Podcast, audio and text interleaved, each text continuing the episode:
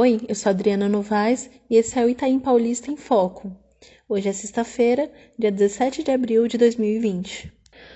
Um motorista de ônibus da aviação Metrópole Paulista, que opera na região do Itaim Paulista, foi diagnosticado com coronavírus, Covid-19.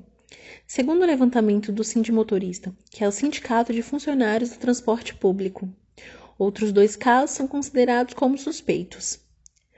De acordo com o relatório, até esta quinta-feira, na cidade de São Paulo, já foram identificados 175 trabalhadores com suspeitas de contaminação, 27 casos confirmados e 15 mortes registradas.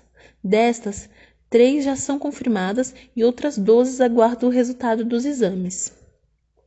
O presidente do Sind Motoristas, Valdevan 90, afirmou que a prioridade do sindicato é o bem-estar e a saúde dos funcionários. Abre aspas.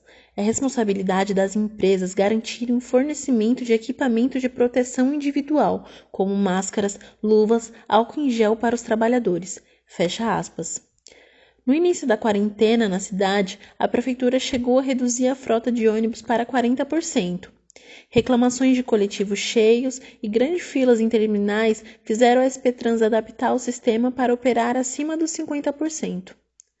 Um acordo entre a categoria e as empresas também assegurou os empregos dos trabalhadores em transporte de São Paulo, como pagamento de salário e benefícios garantidos durante a pandemia.